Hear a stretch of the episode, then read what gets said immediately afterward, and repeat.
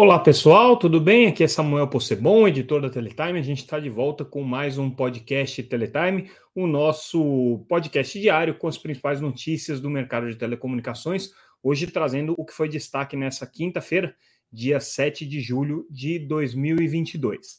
É, bom, vamos começar com as principais notícias do dia. Hoje é, a gente é, destacou a, a, a aprovação pela Assembleia do Grupo TIM lá na Itália com relação ao plano de reestruturação deles. Lembrando que o Grupo TIM, é, no processo de, de é, tomada, né, de, de, de, oferta que eles receberam é, do fundo KKR, é, eles é, se reestruturaram e é, apresentaram uma nova, uma nova proposta de um plano estratégico, de um plano de crescimento para o grupo como um todo. Né? E dentro desse plano, que inclusive foi liderado pelo é, antigo CEO da operadora aqui no Brasil, Pietro Labriola, que agora é o CEO do Grupo Global, né, eles fizeram uma proposta de fazer uma segregação dos ativos do Grupo TIM, em que eles dividiriam entre uma empresa de infraestrutura e uma empresa de serviços, sendo que a subsidiária brasileira é, ficaria dentro desse bloco de serviços. Né?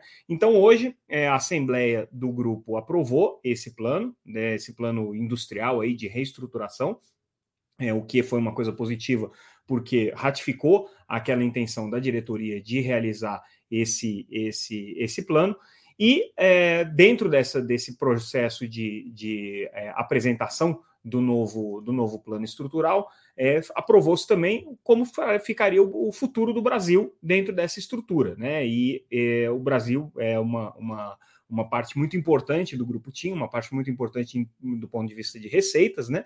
É, e no final das contas, o que ficou definido é o seguinte: nada muda na estratégia para o Brasil, então continuará sendo parte importante dos ativos do grupo, não deve ser vendido, é, continuará recebendo investimentos dentro das expectativas que estavam é, planejadas.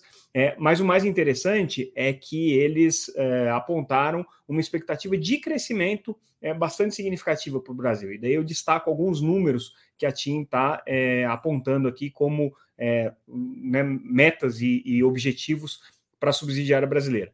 Eles estão prevendo né, que a receita móvel uh, aqui no Brasil deve crescer uma vez e meia em relação a 2021 até o final de 2024, né?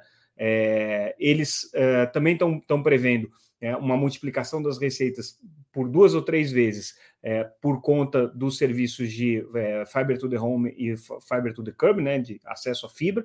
Então, a parte de receitas fixas deles deve ter esse desempenho. Estão apostando, obviamente, é, no 5G como o alavancador de todas essas receitas e também é, no, no, crescimento no segmento de internet das coisas é, e B2B, é, segmento corporativo, em que eles preveem o crescimento de receita é, com até 10 vezes de é, ampliação em relação ao que eles tinham.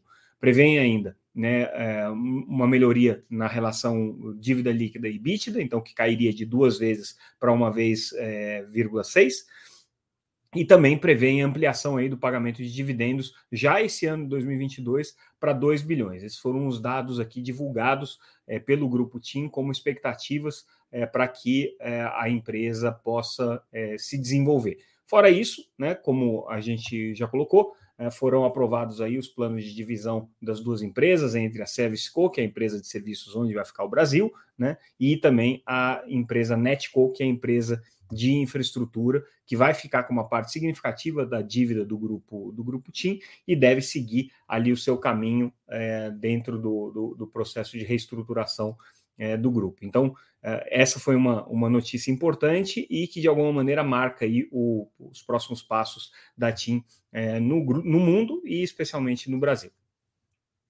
É, hoje também saiu uma portaria do Ministério das Comunicações é, definindo algumas regras para a utilização dos recursos do FUSH, o Fundo de Universalização dos Serviços de Telecomunicações, e isso é muito importante porque é a partir dessas regras, a partir dessa portaria, que vão ser definidos os, os projetos do FUSH. O que está interessante aqui é que é, o Ministério reconheceu aquilo que a Anatel já tinha recomendado, né, que o FUSH seja utilizado também para o subsídio de serviços. Então, além de construção de infraestrutura, é, o FUSH pode ser utilizado para é, subsidiar tarifas é, é, do, pro, ao consumidor e também para aquisição de equipamentos que não sejam necessariamente de conexão. Por exemplo, quando a gente está falando de escolas, aquisição de computadores é, e de outros tipos de recursos necessários para você fazer uma escola conectada. Então, esse aqui é um ponto aqui também que é importante dentro dessa estratégia do FUSH. Essa ideia de fazer o, o, o FUSH é, como uma parte de subsídio para serviço, ela já vem sendo discutida há algum tempo aqui no Brasil, mas ela já é praxe nos Estados Unidos. Né? Lá você tem o Fundo de Universalização, que tem é, o programa Lifeline dentro dele, que prevê justamente é, uma espécie de um cupom para que as pessoas possam comprar serviços de banda larga. Então, é mais ou menos nessa ideia que o Ministério deve caminhar é, com as definições dos projetos de FUSH, agora com, com, com, com o Conselho Gestor do FUSH operando. É, hoje também foi dia da Anatel é, trazer mais algumas informações com relação ao, ao, seu planejamento regulatório. Então, o superintendente de planejamento regulatório, Nilo Pasquale, participando de um evento do portal Telesíntese, é, trouxe a informação de que a Anatel está preparando um novo plano estrutural de rede de telecomunicações, que de alguma maneira a Anatel já tinha é, soltado isso. É o plano mais importante que prevê é, uma série de é, compromissos que precisam ser assumidos nas políticas públicas para é, suprir as lacunas de cobertura de telecomunicações. E aí a novidade é, dessa nova previsão aqui do plano estrutural de rede de telecomunicações é que ele vai aumentar a granularidade. Em vez de é, ter um, uma, uma previsão de atendimento a municípios, como é hoje, a sede de municípios, ele vai descer ao nível de localidades. Tem muitas localidades no Brasil que não são ainda atendidas, Ficou no leilão de 5G uma lacuna, principalmente na região Nordeste, porque uma faixa de espectro em 2.3 que se previa vender, que teria uma cobertura no Nordeste, não foi vendida, então tem ali cerca de 2 mil localidades que não ficaram é, previstas aí dentro das coberturas colocadas para os vencedores do 5G. Então o PERT deve endereçar esse assunto aqui.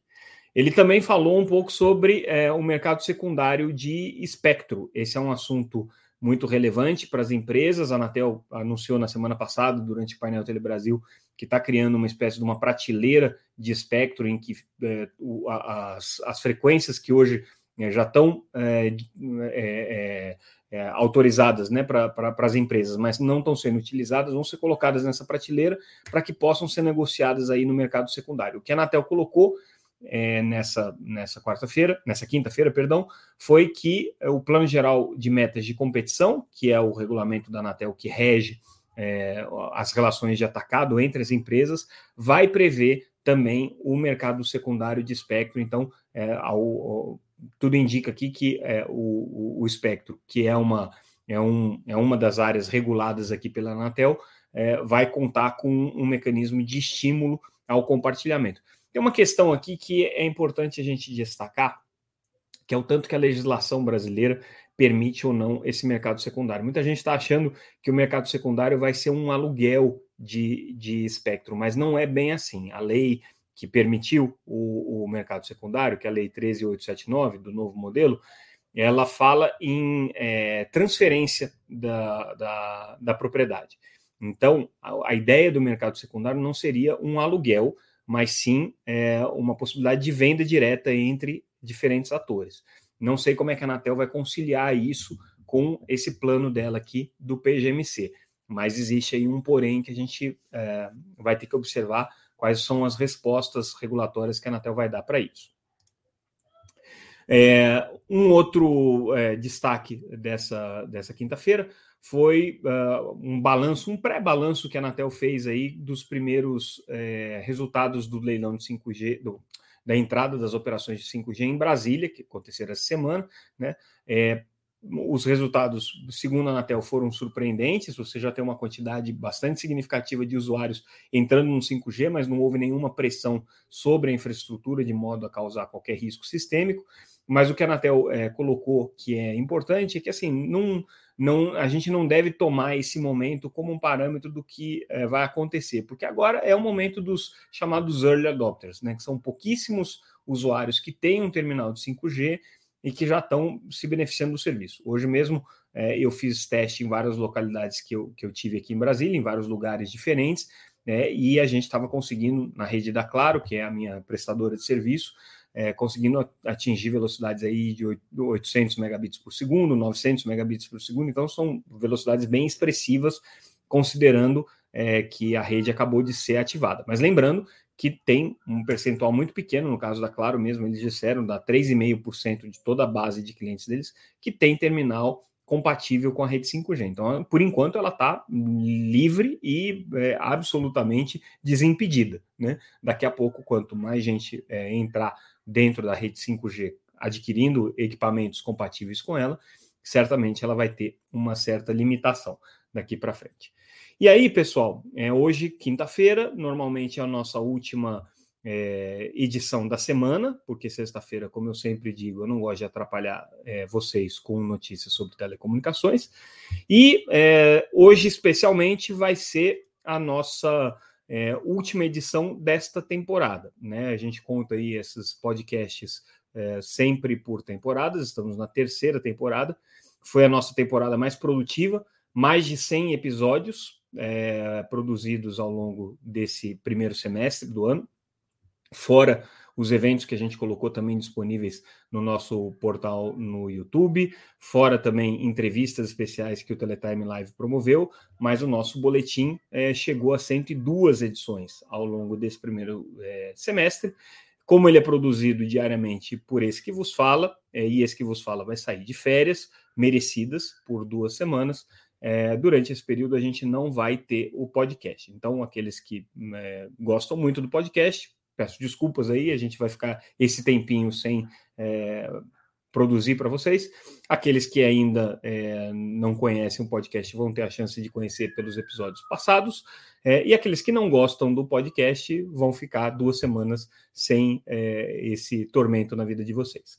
Então a gente encerra por enquanto a nossa temporada e no dia 25 a gente retoma o podcast Teletime com a periodicidade de sempre, né, trazendo as principais notícias do mercado de telecomunicações. Até lá, eu convido vocês a seguirem, continuarem acompanhando é, o nosso noticiário, que vai funcionar normalmente. A gente está lá todos os dias da semana no www.teletime.com.br e é, também nas redes sociais, sempre como arroba Teletime News. Estamos lá no LinkedIn, no YouTube, no Facebook e no Twitter.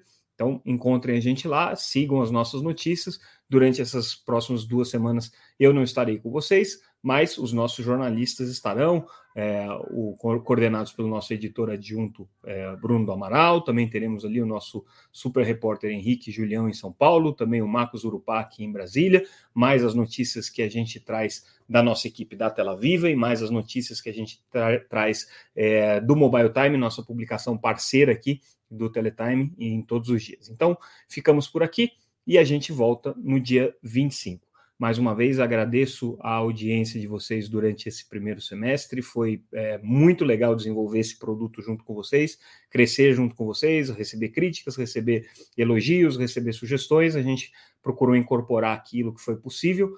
Lembrando sempre que esse é um podcast que a gente faz aqui para é, poder garantir pelo menos é, uma leitura diária das principais notícias e uma análise é, diária das principais notícias. A gente não faz nada muito produzido, é, porque tem que ser rápido, porque tem que ser dinâmico, mas para garantir que todo mundo tenha aí os principais fatos do mercado de telecomunicações todo dia, ou quase todo dia, é, analisados pela Teletime. Fico por aqui, pessoal. Até dia 25. Obrigado pela audiência.